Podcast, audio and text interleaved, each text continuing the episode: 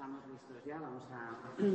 a, comenzar con la primera sesión eh, del seminario con Paz Esteban López, que es eh, directora del Centro Nacional de Inteligencia, pero también del Centro Criptológico Nacional, de la Autoridad Nacional de Inteligencia y Contrainteligencia, de la Autoridad Delegada para la Seguridad de la Información Clasificada y presidenta del Consejo Nacional de Ciberseguridad.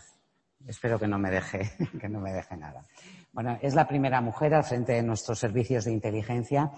pero también la primera que proviene de las filas eh, de, estos servicios, porque ha desarrollado toda su carrera eh, profesional desde que se incorporara entonces a lo que era el, el CESIF en 1983. Allí, eh, no mucho después de licenciarse en Filosofía y Letras en la Universidad Autónoma de, de Madrid. Creo que además una de sus pasiones es la historia antigua y medieval aunque a lo largo de estos años, de estos 37 años que lleva em, eh, en el servicio, ha tenido la oportunidad de hacer, de profundizar más en la historia contemporánea, porque, em, eh, directora, te ha tocado vivir un cambio profundo en todo nuestro, nuestro entorno, em, además de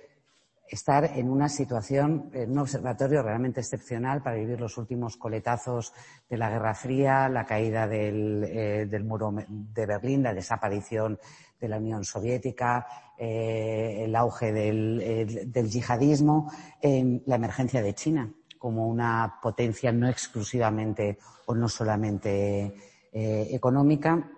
y todo el desafío que supone eh, estábamos comentando, las nuevas tecnologías, no por las nuevas tecnologías en sí, sino por su eh, uso perverso eh, por parte de Estados o de actores eh, que tengan intereses, intereses no claros. Y algo que nos, nos, preocupa especialmente aquí, lo comentaba antes Miguel Ángel, la Asociación de Periodistas Europeas, que es el uso indiscriminado de armas de confusión, las llamo masiva, que son capaces Em, de desestabilizar y de,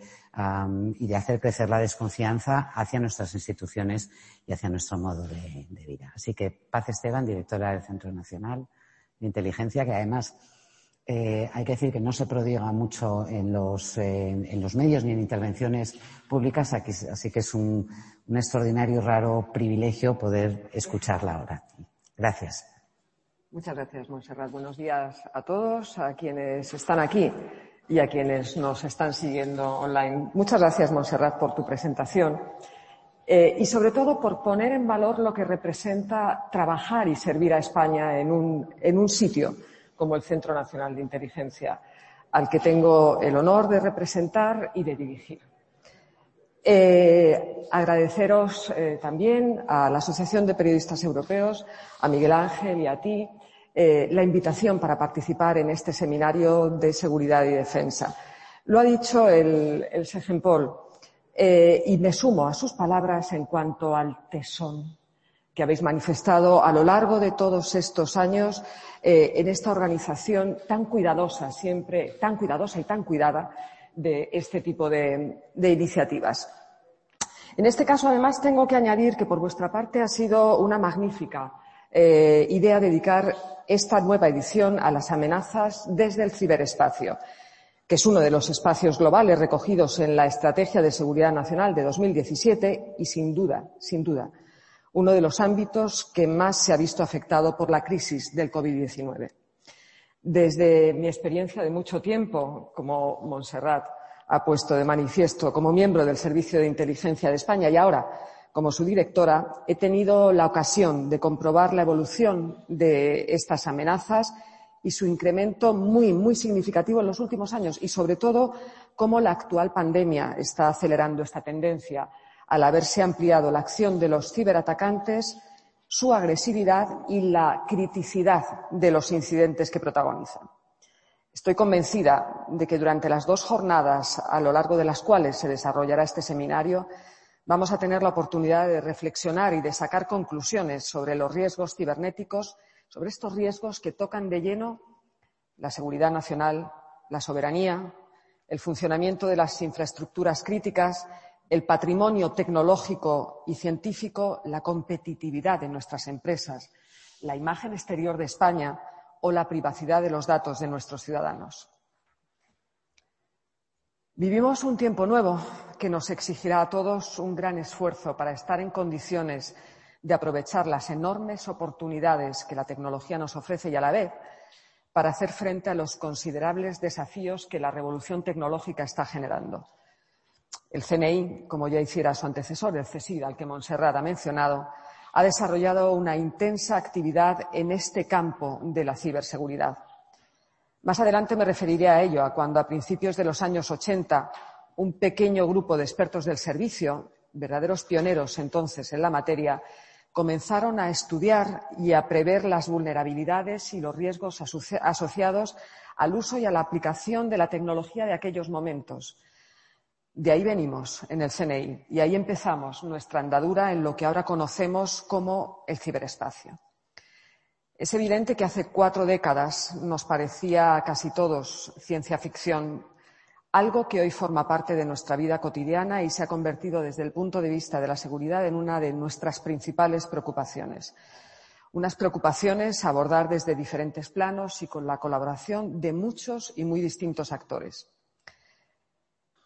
Por esta razón, porque somos muchos quienes intervenimos en, esta cuestión,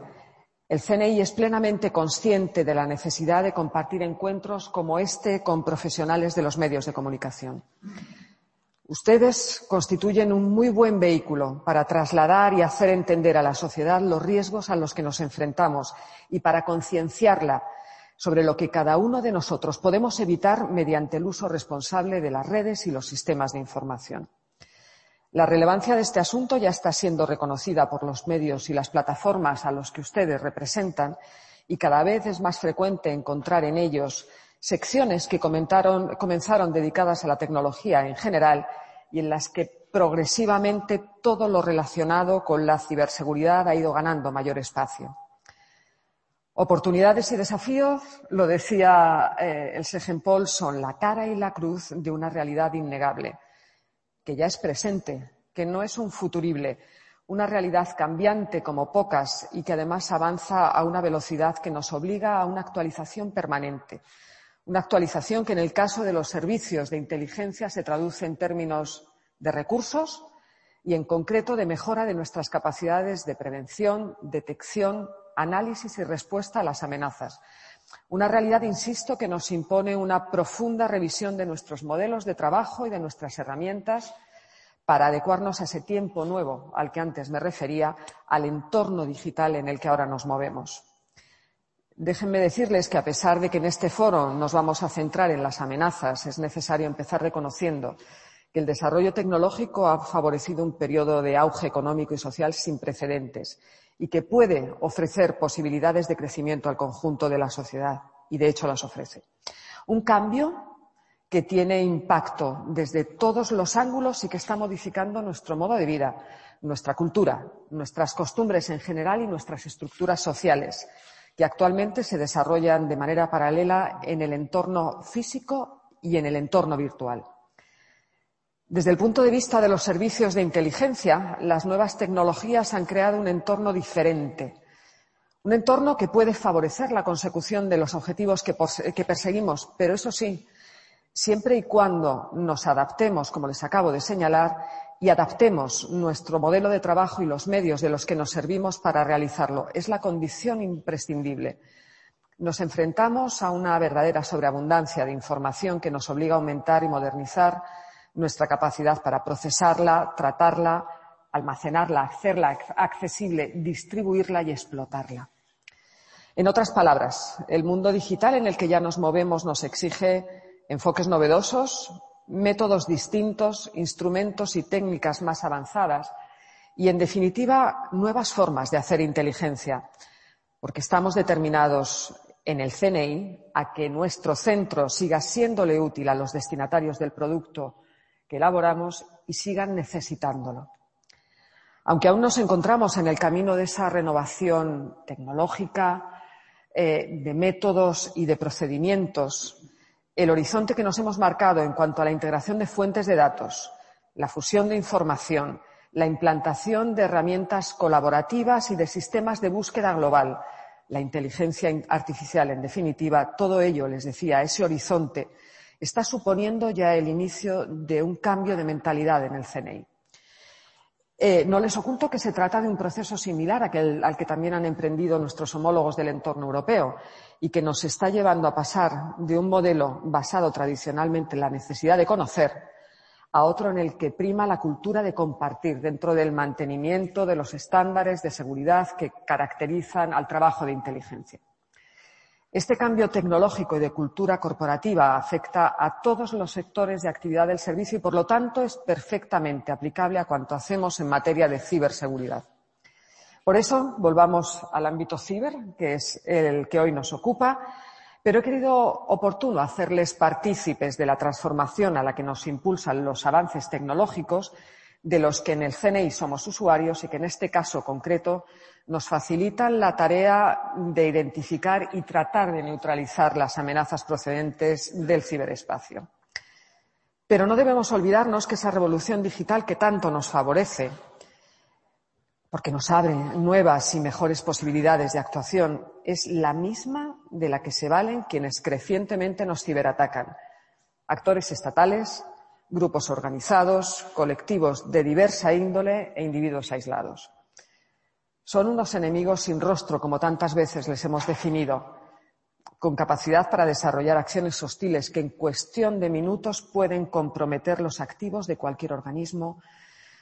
cualquier corporación, cualquier empresa, cualquier institución de la Administración. Son unos atacantes anónimos que disponen de los medios y de la voluntad, y subrayo de la voluntad, de agredir los sistemas y las redes de cualquier objetivo público, privado o individual que haya suscitado su interés para la consecución de sus fines maliciosos, el espionaje, la desestabilización, el robo, la extorsión o la suplantación de la identidad de personas físicas y jurídicas. Para responder a este tipo de amenaza, que en 2004 era todavía emergente, porque su plasmación y sus efectos no se manifestaban con la eh, virulencia actual, en ese año, en 2004, se creó el Centro Criptológico Nacional, el CCN, que, como ustedes saben, está adscrito al CNI y cuyo personal depende orgánica y funcionalmente del Centro Nacional de Inteligencia. Les decía al inicio de mi intervención, y hago un poco de historia, que el CCN tiene sus orígenes en esa pequeña sección de nuestro antecesor, del CSID, que a principios de la década de los 80, se lo señalaba antes, logró alcanzar un profundo conocimiento sobre las amenazas, las vulnerabilidades y los riesgos de los sistemas de información y comunicación de la época. Antes he calificado a aquellos profesionales de pioneros y lo fueron, pero lo cierto es que también tuvieron mucho de visionarios y trabajaron para hacernos comprender desde entonces que la información que circulaba por medios electrónicos, que empezaba a circular por medios electrónicos, también debía ser protegida con medios ad hoc para impedir el acceso no autorizado de terceros. De la misma forma que veníamos haciendo con la documentación en soporte papel y, en este caso, con medidas de seguridad física. teníamos que innovar, que inventar cómo proteger ese nuevo soporte de la información. El paso del tiempo demostró que esas, amenazas eran reales, que había que estar preparados para hacerles frentes y que la seguridad de redes y sistemas empezaba a ser un reto prioritario. Y así quedó recogido en 2002 en la ley reguladora del CNI que incorporó esta materia a las funciones asignadas del servicio, asignadas al servicio que entonces se creaba. Poco después dimos un paso más, o mejor dicho, el legislador dio un paso más y en, 2004, eh, como les eh, acabo de comentar, se creó el CCN. Corroborando de esa forma la necesidad de contar con un organismo específicamente encargado de la seguridad de los sistemas de información de la eh, Administración. Después han venido otros, pero me van a permitir que señale, porque es un dato objetivo, que el CCN fue el primer organismo constituido en España para ocuparse de la amenaza cibernética y de la, protección frente a ella. En 2019 hemos celebrado el decimoquinto aniversario de su creación y desde entonces el Centro Criptológico Nacional se ha convertido un referente en su ámbito de actuación, respetado y considerado dentro y fuera de nuestras fronteras y así nos lo reconocen nuestros interlocutores y lo confirma el hecho de que por su experiencia, sus conocimientos técnicos y su eficacia, la intervención del CCN, su presencia y su colaboración son permanentemente solicitadas. Y les pongo un ejemplo. El CCN organiza anualmente las llamadas jornadas STIC, que este año, en su decimocuarta edición, se celebrarán del 30 de noviembre al 4 de diciembre. Esperemos, esperemos tener la misma oportunidad de celebrar esas jornadas que, ha tenido la Asociación de Periodistas Europeos de congregarnos hoy aquí. Bien, pues estas jornadas se han convertido en el principal encuentro de expertos de la ciberseguridad en español y en un referente eh, en el panorama internacional. Congregan a toda la comunidad que interviene en la salvaguarda de nuestro ciberespacio. Gobierno, administraciones e instituciones públicas, empresas, universidades y ciudadanos. En 2019 las jornadas STIC contaron con 130 ponentes, 60 empresas y 3.500 asistentes. Es decir, el aumento del prestigio del CCN ha crecido en la misma proporción que el interés por la ciberseguridad. Y a título anecdótico, pero ilustrativo, les confesaré que a las primeras jornadas eh, STIC en 2007 acudieron 20 personas. Durante sus 16 años de existencia, el CCN ha contribuido al fortalecimiento de la ciberseguridad nacional y lo ha hecho protegiendo las redes y sistemas de organismos públicos y de entidades estratégicas, dando respuesta y gestionando incidentes y elaborando planes ad hoc para mitigar sus efectos, diseñando soluciones y herramientas de ciberseguridad, formando al personal de la Administración y de las empresas, redactando guías, recomendaciones y consejos para difundir la cultura de ciberseguridad, contribuyendo a la generación de iniciativas tan relevantes como la creación del Centro de Operaciones de Ciberseguridad de la Administración eh, General del Estado o la implantación del Esquema Nacional de Seguridad, promoviendo también en su calidad de organismo de certificación el uso de productos y sistemas seguros, colaborando en el desarrollo de estrategias y legislación, intercambiando eh, información y técnicas con organismos homólogos de otros países y representando a España en foros y organizaciones multilaterales en los que la ciberseguridad ha adquirido un eh, cada vez mayor protagonismo. Todo este abanico de cuestiones relacionadas con la actuación del CCN está recogido en la memoria de actividades y en el informe sobre ciberamenazas y tendencias que les anuncio que en estos próximos días haremos público públicos y les animo a que consulten ambos documentos si desean ampliar la información que les he proporcionado. Y no me voy a extender eh, más hablando del CCN, primero porque no quiero interferir en la intervención eh, que a continuación eh, en, la, en, la, que participará su subdirector, pero también porque quiero centrarme en el valor añadido que aporta el CNI en su conjunto y en el tratamiento integral e integrado que hacemos de la ciberseguridad. Pues bien, en el Servicio de Inteligencia Español, bajo un mismo paraguas y con un mismo objetivo, se coordinan los diferentes enfoques complementarios desde los que abordar la ciberseguridad. El trabajo del centro en este ámbito incluye la perspectiva técnica, encomendada principalmente al CCN, pero no solo al CCN, eh, como luego veremos, y la dedicada al análisis de inteligencia o contrainteligencia tradicional, que se ocupa de las agresiones con origen en los actores, en actores estatales y que están dirigidas contra nuestros intereses. Vamos a distinguir tres planos. Por un lado está la labor del CCN, de la que acabo de hablarles, por lo que no, voy a insistir más en ello. Por otro, y este es el enfoque puramente de inteligencia, el, CCI, el CNI desarrolla una serie de líneas de acción que se resumen en la investigación, el seguimiento, y la valoración de las capacidades, las motivaciones y los objetivos de los agresores, y que se complementa con el análisis cualitativo de cada incidente para determinar eh, qué información ha sido sustraída y qué consecuencias puede tener para la víctima. Además, se lleva a cabo una labor de sensibilización sobre la amenaza que supone el ciberespionaje y sobre la necesidad de adoptar medidas para prevenir y neutralizar esos ataques esto se está haciendo tanto de manera proactiva en organismos o en empresas que se considera que pueden ser de interés de terceros, como en aquellos que ya han sido objeto de agresión. Y por último, y este es el tercer plano, el centro tiene también el recurso a la inteligencia de señales, al SIGINT, que es un elemento diferencial de nuestra actividad en general y, en este caso, de nuestra contribución a la ciberseguridad. El CNI es el único organismo que dispone de las capacidades y de las facultades legales para obtener, evaluar, e interpretar el tráfico de señales estratégicas derivado de las comunicaciones internacionales tal y como lo establece nuestra ley reguladora. Esa es nuestra singularidad y esa es la aportación diferencial a la que me refería. El acceso SIGINT a señales internacionales permite detectar agresiones que por otro medio no sería posible hacerlo y completa la labor técnica del CCN en cuanto a análisis e investigación de ciberincidentes. Esta combinación de enfoques y de capacidades de las que dispone el CNI constituye un activo importante. Nuestro conocimiento del mundo ciber es profundo y lo es porque lo trabajamos desde distintos ángulos, desde esos distintos ángulos que les he comentado. Y por eso representa una potente herramienta para conseguir el mayor grado de certidumbre posible en la siempre complicada atribución de ataques, una dificultad a la que el SEGENPOL se ha referido también y que es un hecho y es evidente. Como les decía, el tratamiento integral de las ciberagresiones, gracias a la amplitud de competencias asignadas legalmente que nos confiere el hecho de ser eh, servicio de inteligencia único de nivel nacional, es lo que convierte en singular la aportación del CNI en este amplio mundo de la ciberseguridad en el que hoy, en este seminario, nos hemos sumergido de la mano de la Asociación de Periodistas Europeos.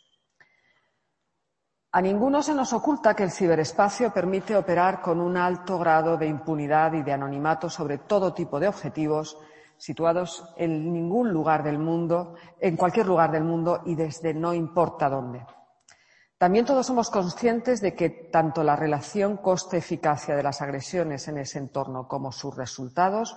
son difícilmente alcanzables en comparación con el uso de otros medios. Si a unimos el hecho de que el mundo digital se caracteriza por la ausencia de fronteras físicas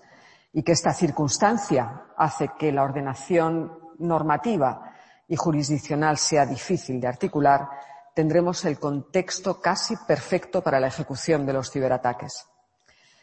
Con estas condiciones, la ganancia de un agresor es enorme y más aún si se compara con el riesgo mínimo que corre. Quiero insistir en que los ciberatacantes, estatales o no, mientras solo teman al fracaso, carecerán de motivos para dejar de intentarlo porque no pierden nada, porque prácticamente nunca sufren las consecuencias de sus actos. Sabemos también que la utilización de los avances tecnológicos hace más efectivas y más complejas las agresiones desde el ciberespacio y que esto incrementa el coste de las herramientas a usar en su contra. Desde luego que no es mi intención pintar deliberadamente un panorama sombrío, pero esto es lo que tenemos, es la realidad a la que nos enfrentamos. No es un problema que podamos minimizar y buena prueba de ello son las denominadas amenazas persistentes avanzadas, las APT en sus siglas en inglés, que agrupan las principales acciones ciberofensivas. Detrás de cada APT existen grupos de trabajo estables, formados por equipos multidisciplinares, con altos conocimientos y gran cantidad de recursos materiales y económicos a su disposición, por lo que suelen estar patrocinados por estados o por grandes grupos cibercriminales. En el caso de los estados, estos cuentan con unidades ciber especializadas en sus estructuras de inteligencia militares y civiles, y civiles o con proxies, eh, tales como empresas tecnológicas, hackers o ciberdelincuentes de los que se valen para ocultarse y para ejecutar acciones ofensivas que no pueden ser fácilmente atribuibles. De hecho, la atribución de los ciberataques es cada vez más difícil debido a los grandes recursos técnicos y económicos que se dedican a la ocultación real de su origen. A la ocultación de su origen real, discúlpenme. España, tanto per se como por su eh, pertenencia a organizaciones internacionales, especialmente la OTAN y la UE, Continúa siendo objeto de constantes intentos de ciberataque por eh, parte de actores estatales o de grupos sponsorizados por ellos y no es previsible que esta tendencia deje de crecer en el futuro. Con relación a nuestro país, los objetivos prioritarios continúan siendo, por un lado, la administración pública, buscando información sensible que le facilite posiciones de ventaja al agresor, y, por otro, las empresas de los sectores estratégicos, pero además se ha observado un incremento de los ataques a las cadenas de suministro de las víctimas, a los intermediarios, a los proveedores, a los distribuidores, con redes habitualmente menos protegidas y que constituyen una forma de acceso al objetivo final. En el caso del ciberespionaje económico no hay duda de que supone un grave y creciente riesgo para los intereses nacionales.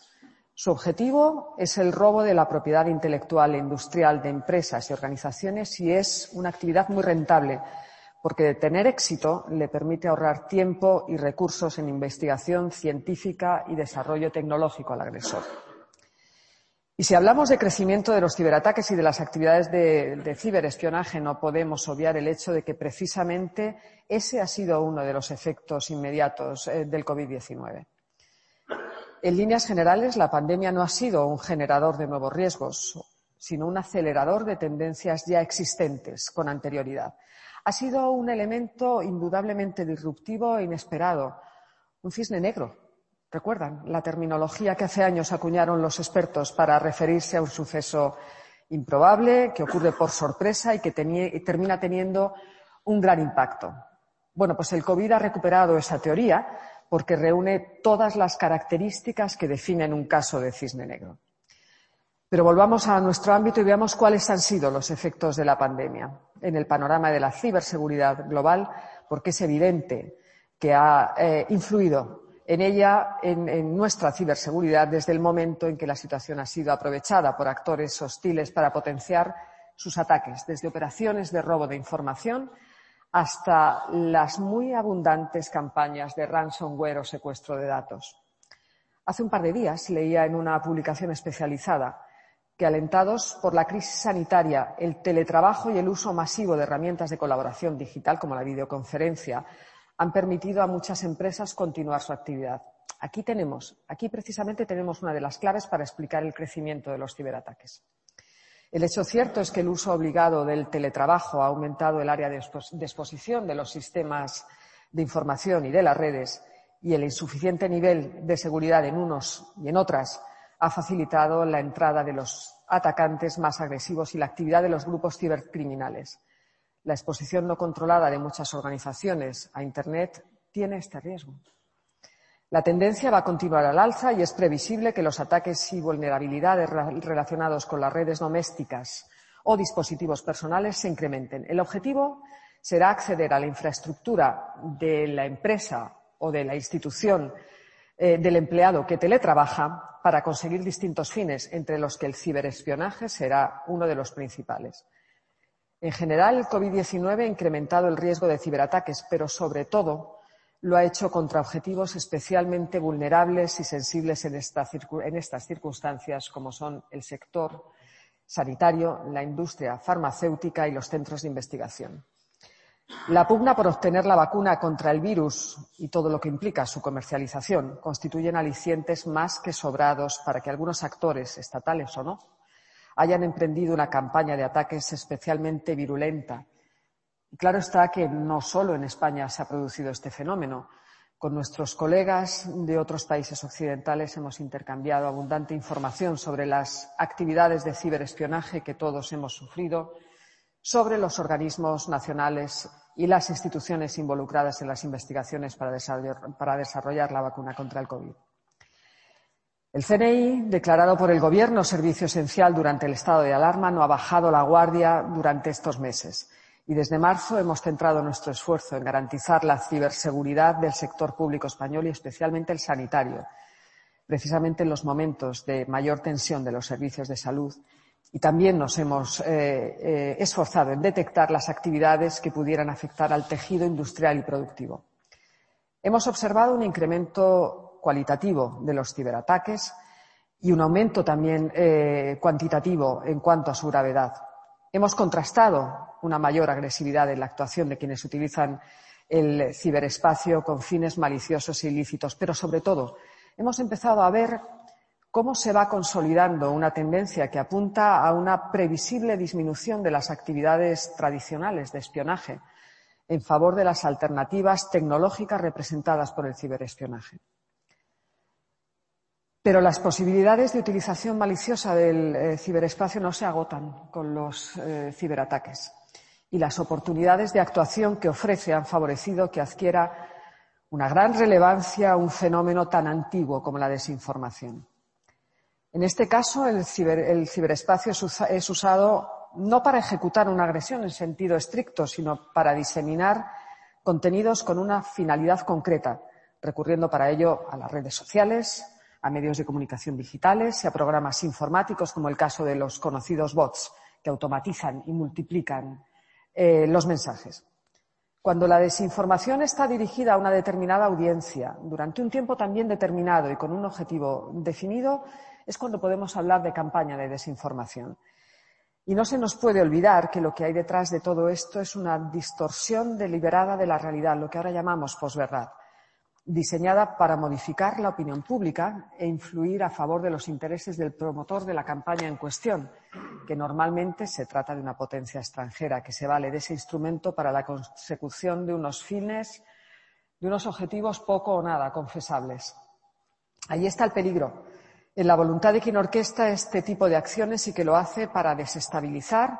menoscabar la credibilidad de las instituciones, dañar la imagen y el prestigio de un país polarizar a la sociedad o imponer relatos sesgados. Y siempre, como en el caso de los ciberataques, desde el anonimato. Claro que no son una variante de las ciberagresiones, pero estas campañas comparten con ellas el aprovechamiento de las posibilidades que ofrecen el mundo virtual y, y los avances tecnológicos para ejecutarlas. Como también comparten su eficiencia y la dificultad de su atribución. Pero sobre todo, y por eso me interesa subrayar esta correlación, porque ciberataques y desinformación son dos de las principales herramientas que se utilizan en el contexto de las denominadas operaciones híbridas. Durante los últimos años, los procesos electorales habían sido uno de los objetivos principales de las campañas de desinformación. Pero, sin embargo, a raíz de la crisis del COVID-19, algunos actores estatales han desarrollado una intensa actividad de desinformación a través del ciberespacio poniendo de manifiesto el poder disruptivo de la difusión de información manipulada y sus posibles consecuencias para la seguridad de los Estados. A lo largo de estos meses, el CNI ha trabajado en la detección y el análisis de las campañas de desinformación originadas en el exterior y difundidas a través de los aparatos de propaganda controlados o patrocinados por estados estatales. Algunas de ellas, y lo hemos podido ver, muy agresivas en el planteamiento de, narrativas antieuropeas. En este periodo y en este contexto, el, el CCN, en este caso, ha elaborado y publicado una guía de buenas prácticas frente a la desinformación. Una guía que tiene como principal destinatario al ciudadano, porque el ciudadano es el receptor primordial del mensaje que trasladan estas campañas. Además, hemos puesto en marcha el denominado Observatorio ELISA, es una herramienta diseñada por el propio CCN para analizar narrativas maliciosas y catalogar los medios que las difunden y que entendemos que puede ser de utilidad para que nuestros conciudadanos conozcan la fiabilidad del origen de la información que reciben a través de las distintas plataformas. Y una última reflexión por mi parte sobre este asunto, sobre este asunto de la desinformación, porque sé que mañana habrá una mesa dedicada monográficamente a él. Con relación a este fenómeno de la desinformación, se podría decir que los estados democráticos somos más vulnerables que los que no lo son. Y lo somos porque no censuramos los contenidos que circulan por redes sociales o difunden los medios de comunicación, ni controlamos el acceso a esos medios. Y porque no contamos con aparatos de propaganda que lancen campañas de esa naturaleza contra terceros. A cambio, eso sí, tenemos libertad de expresión y de prensa. Yo podría haber subtitulado mi intervención de hoy ante ustedes con la frase oportunidades y desafíos, porque esta es una buena descripción de lo que representan la tecnología y el ciberespacio. Hasta aquí, y desde la perspectiva de inteligencia, les he hablado fundamentalmente de desafíos y ahora quiero centrarme en las oportunidades, que son principalmente las siguientes. La sensibilización de la sociedad, la conjunción de esfuerzos a nivel nacional de cuantos organismos tenemos competencias en el ámbito ciber, tanto en el sector público como en el privado, la colaboración internacional y la acción concertada de los organismos multilaterales. Uno de los elementos esenciales a la hora de garantizar la seguridad en el ciberespacio es el ciudadano. Las personas pueden ser el motor que impulse la confianza en la tecnología, promoviendo procesos que eh, la garanticen. Se trata de que el ciudadano sea consciente de los riesgos asociados al uso de la, tecnología y que pueda exigir que se incorpore la seguridad como un elemento de serie en los dispositivos, en los productos y en los servicios que consume. Para ello, empresas, fabricantes y proveedores de servicios, así como los responsables públicos y, las administraciones, eh, incluido el CNI, debemos implicarnos para dar un salto cualitativo en la labor de concienciación de los usuarios comprometiéndonos con la idea de que todos somos corresponsables. Corresponsabilidad, almirante, es uno de los términos que has reiterado. Que todos somos corresponsables de la seguridad nacional y que todos debemos hacer un uso también responsable de, las tecnologías. Al hablar de los diferentes actores implicados en la sensibilización de la sociedad, no he citado a los medios de comunicación, pero no porque me haya olvidado de ellos, de ustedes, sino porque quiero hacer una mención especial al importante papel que juegan en ese empeño. Y nada mejor que, este, hacerlo en este foro, en su foro, bajo el patrocinio de la Asociación de Periodistas Europeos. Y es que no tengo ninguna duda de que la participación activa de los medios en la concienciación de los ciudadanos es una baza de primer orden para elevar los niveles de ciberseguridad. Ustedes, los profesionales de la comunicación, representan una verdadera oportunidad en este sentido, porque tienen una capacidad de llegar a la opinión pública mayor que la que tenemos otras instancias. Por eso, contar con ustedes para esta labor es una apuesta ganadora. El resto de oportunidades que he mencionado tienen todas ellas un denominador común, que es la constatación de que frente a las amenazas globales como son las procedentes del ciberespacio, las respuestas deben ser también globales y basarse en la coordinación en la constatación de esa realidad, y es la constatación de esa realidad la que nos conduce a una dinámica de cooperación entre organismos dentro y fuera de España y a la concertación de políticas y de normativas a nivel multilateral. En ello reside una nada desdeñable oportunidad de éxito frente a quienes nos agreden. Este es un problema al que nadie puede enfrentarse de forma aislada. Por eso la, colaboración constituye un activo imprescindible al que sería un error sustraernos. La conjunción de esfuerzos representa la mejor oportunidad para afrontar los desafíos que nos plantea el uso malicioso del ciberespacio no duden de que el CNI participará activamente en ese esfuerzo para construir entre todos un entorno virtual seguro y confiable. Muchas gracias de nuevo a la Asociación de Periodistas Europeos por su invitación y muchas gracias a todos ustedes por su atención. Esta ha sido efectivamente mi primera vez en este foro y confío en que no sea la última. Les deseo a los organizadores de este seminario, a los ponentes y a los asistentes que estos dos días sean fructíferos. Y cuídense, cuídense de los ciberataques y de los virus, de los informáticos y de los otros y muchísimas gracias. Muchas gracias.